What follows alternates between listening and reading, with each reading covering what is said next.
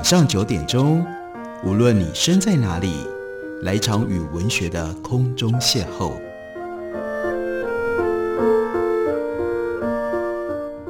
杨照谈书，邀您一同遨游文学世界，认识古今中外的经典之作。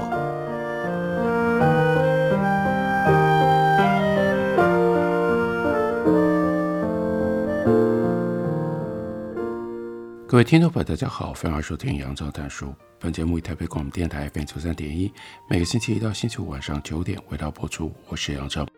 在今天的节目当中，要为大家介绍的，这是一本自然写作的经典作品，因出版有了新的版本。这本书的作者应该很多人都知道，他是 Rachel Carson。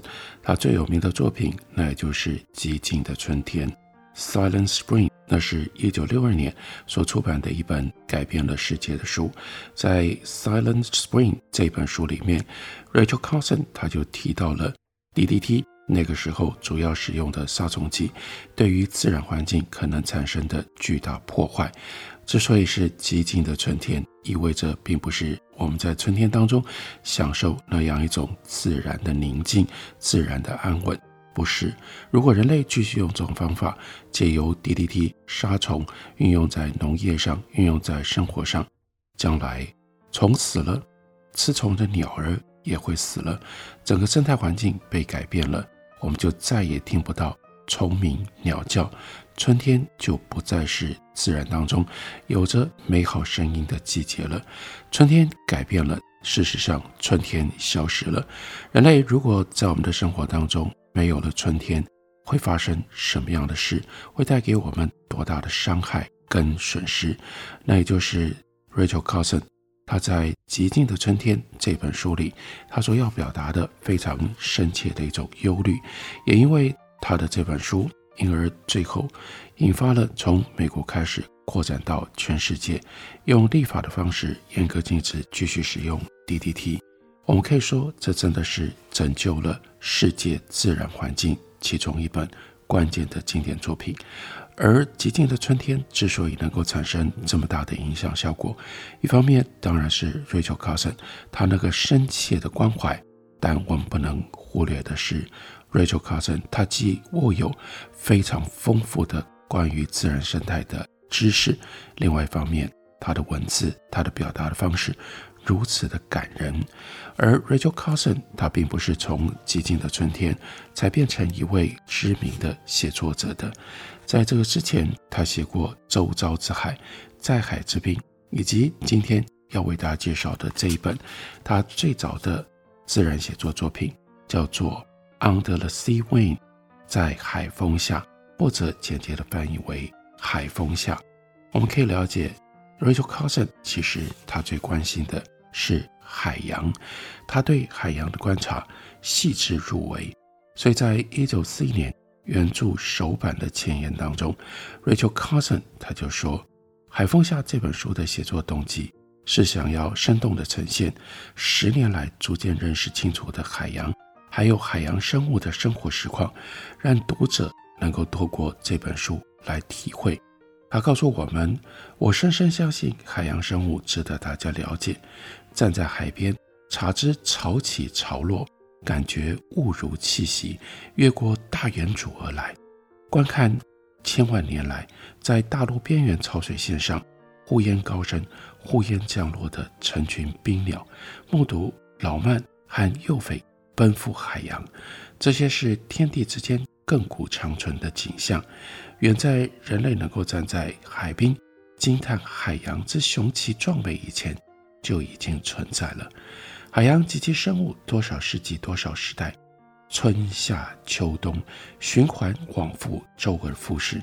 哪管人类的帝国谁兴谁亡，谁胜谁衰？还告诉我们，筹划写作的时候，首先面临的问题是要以谁来作为这本书的主角。很显然，不管是鸟、鱼、哺乳类或其他少见的海洋生物。没有一种能够骗居于 Rachel Carson 他想要描写的海洋的各个地带。不过，这不是真正的问题，问题很快就解决了。他说：“因为我体认到海洋本身是当仁不让的主角，我喜欢也好，不愿意也好，海的意志不可避免冲塞在这本书的每一页当中。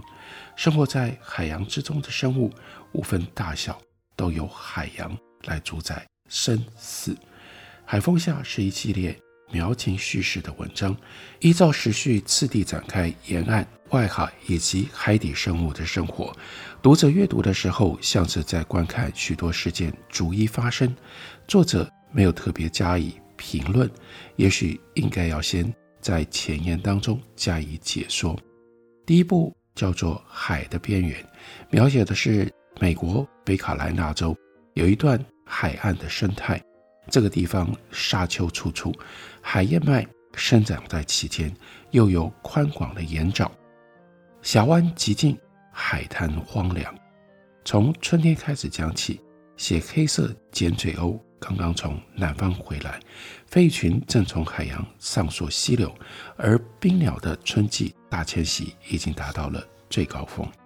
当我看到橘鸟在春天的潮水线上奔跑戳刺的时候，这候鸟其实正要展开万里飞行的惊人壮举，在做出发前夕的养息，所以就要特别来描述冰鸟夏季在北极荒原上的浪游，之后跟随着鸟群在夏末返回卡罗来纳的峡湾地带，记录下各种鸟、鱼、虾以及其他海洋生物在季节变化当中的种种移动。我们就来看一下。海的边缘，在 Rachel Carson 的底下，开头的时候讲的是潮汐。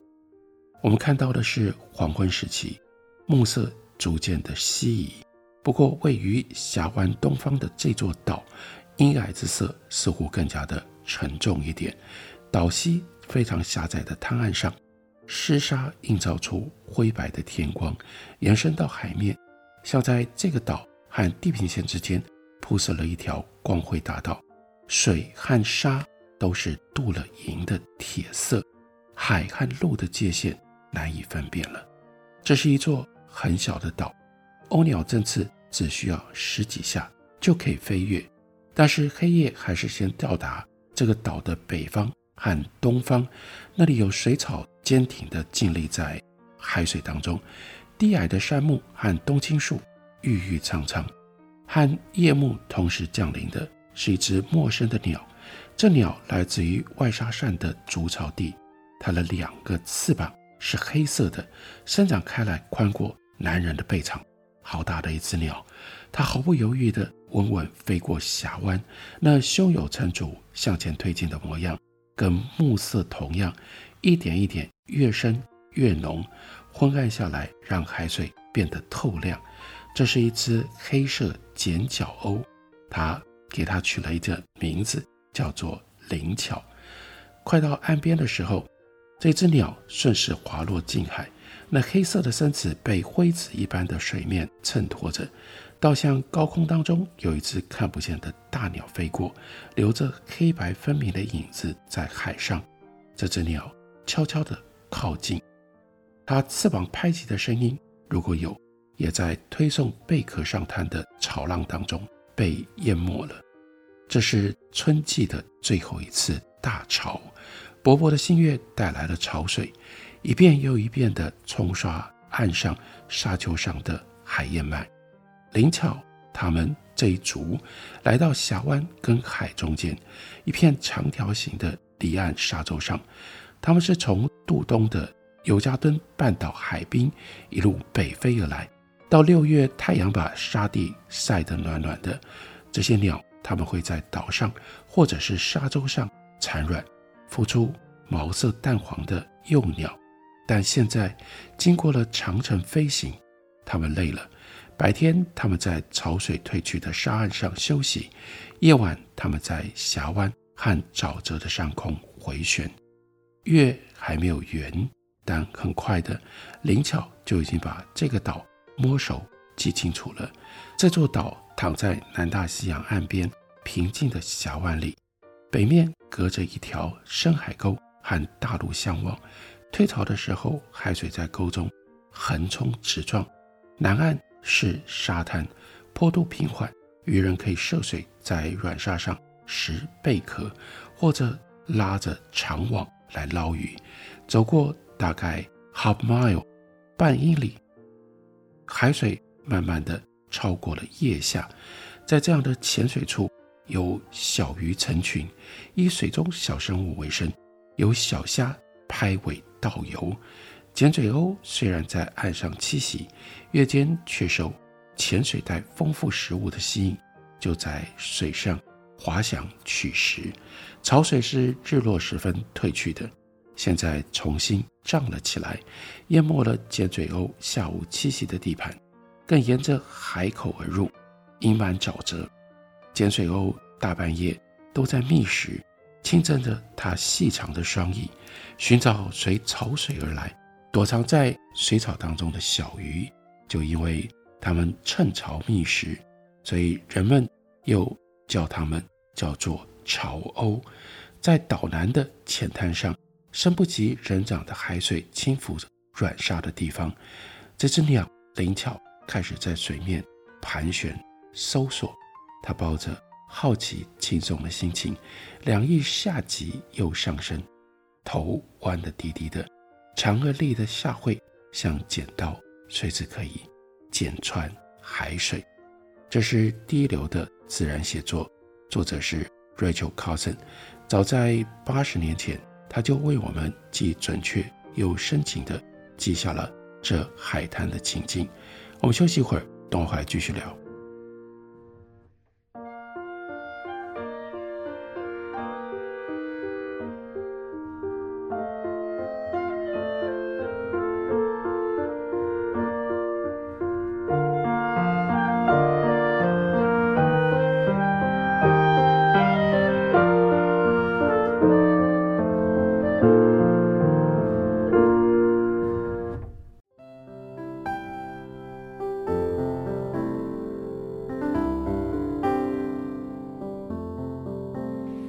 见台北的身影，拥有颗热情的心，有爱与梦想的电台，台北广播 FM 九三点一。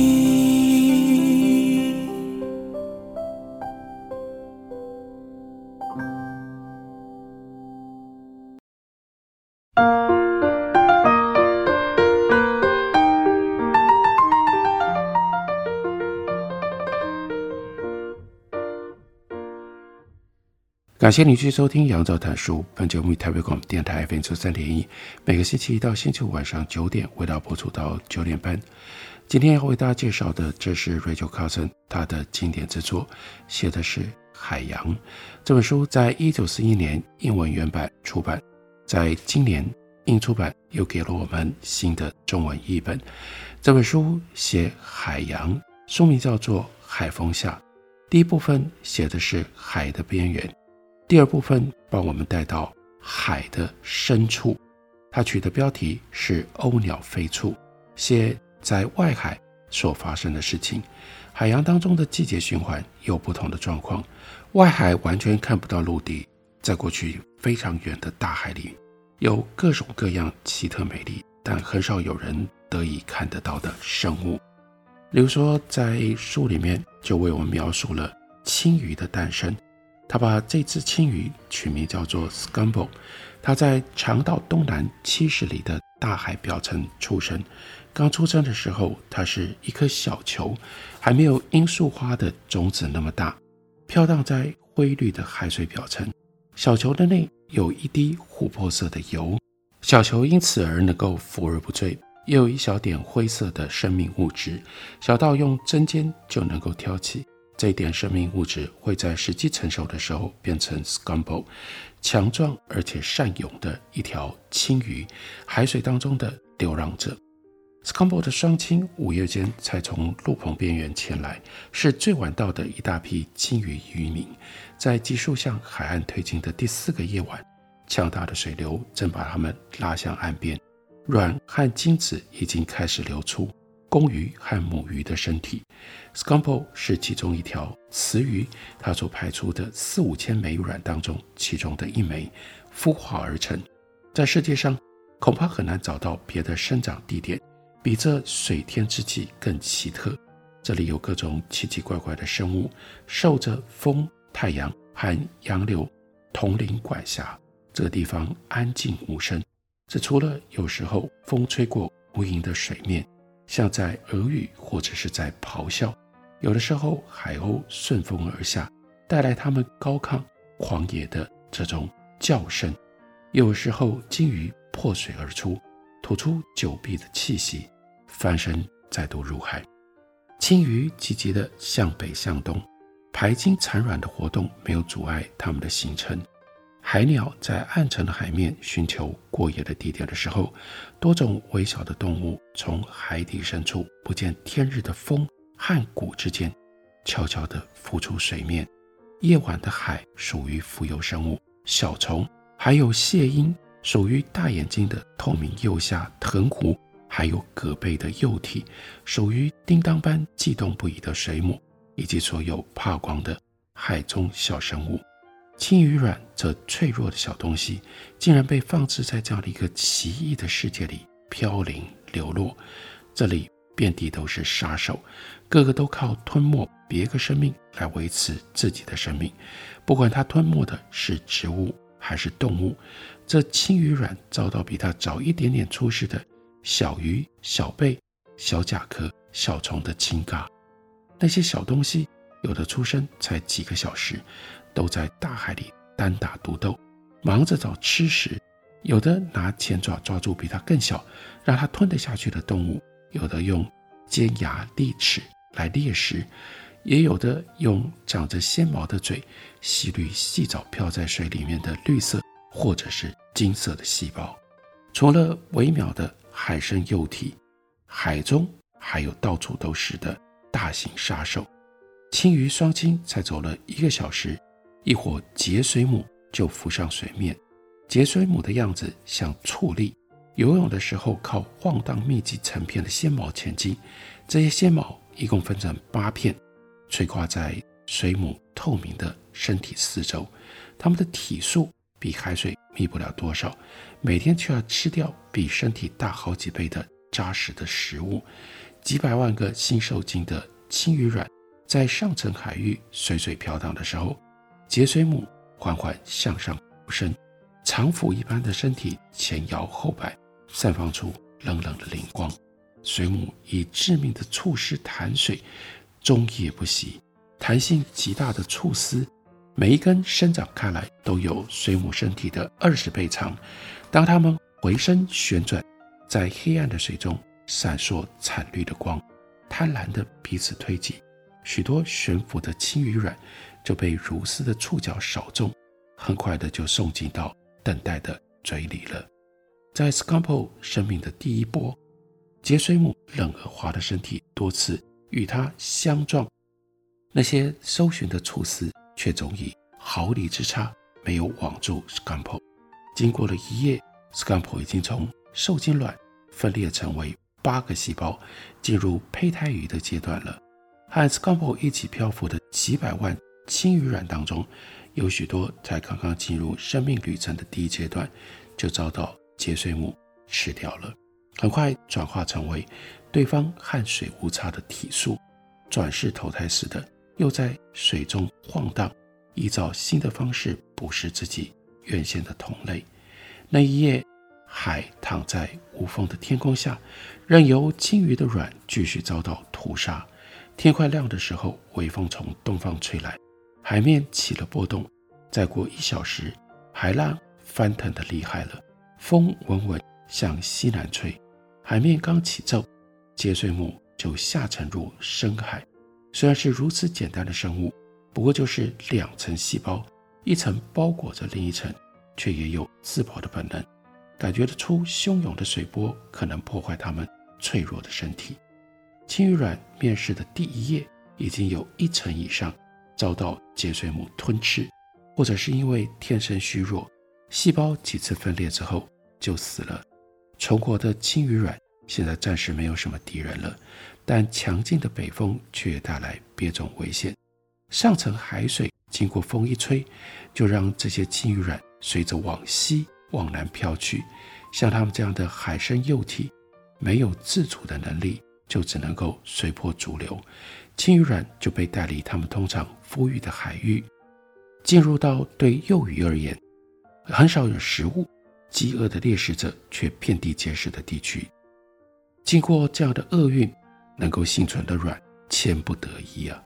到第二天，那金色的受精卵已经分裂了无数次，盾牌一般的胚胎鱼开始有了形状。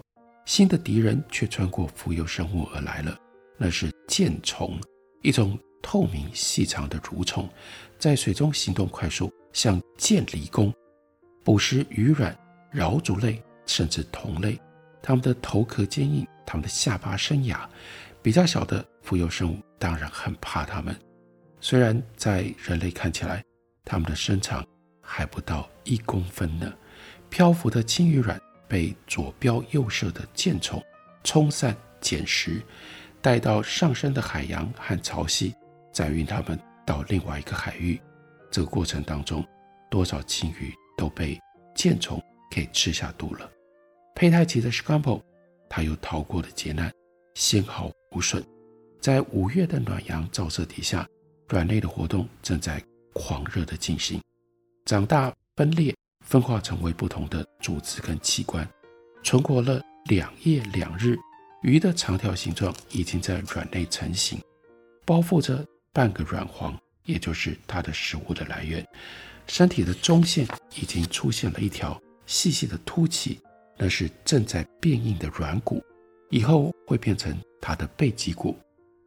在它的前方有一个大包，这就说明了头的位置，上面有两个小小的凸起，那是标示出以后的眼睛。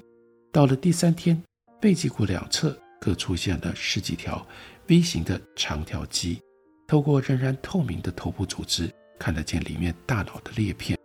这个时候有耳囊了，眼睛也接近完成，透过软壳可以看得见那两点黑。视而不见的在瞄着周遭的海。第五天日出之前，天刚蒙蒙亮，头下方两个薄壳的囊，因着那里面包含的液体而透出殷红，悸动着，开始了规律的脉动。这脉动，只要 Scampo 的身体里还有生命，就会持续不断。这一整天进展的速度飞快，仿佛迫不及待要孵化完成。尾巴加长，上面出现一条薄薄的裙边，是它的鳍骨。一排小小的尾鳍就要从这里长出来，像一列插在风中的旗子，横跨这小鱼肚子两侧的开口凹洞，在七十几条圆弧形肌肉的保护下稳定成长。到下午三点左右，合了口，形成了消化管，在跳动的心脏上方，口腔深化了。但离消化管还太远，我们应该很少用这种方式来认知一尾青鱼的形成吧。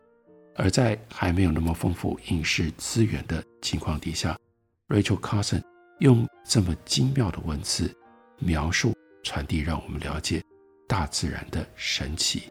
这本书是一九四一年出版的经典自然写作当中的必读书，《海风下》。